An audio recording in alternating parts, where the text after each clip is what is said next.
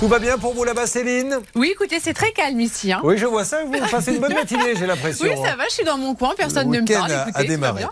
Alors Sonia, elle arrive de Sérignon du Comtat, c'est dans le Vaucluse. Oui, tout à fait. Très bien.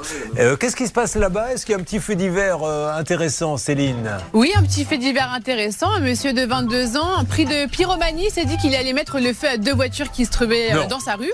Donc il a mis le feu à ces deux voitures, sauf qu'en fait, l'une d'entre elles était celle du directeur de la sécurité publique.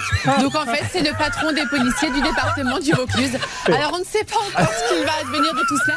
En tout cas, c'était un mauvais choix. Mauvaise pioche. Mais c'est magnifique, vous vous rendez compte que c'est vrai. Donc tout à l'heure, on a eu un monsieur qui sort de prison, à peine sorti de prison, il pique une voiture dans la rue de la prison, il se fait avoir par les caméras, et là on a donc un pyromane qui se dit tiens, je vais mettre le feu à la bagnole, et c'est celui du directeur de la police. Voilà. Oh là là, il me tarde de savoir euh, ce que vous allez nous dire par la suite.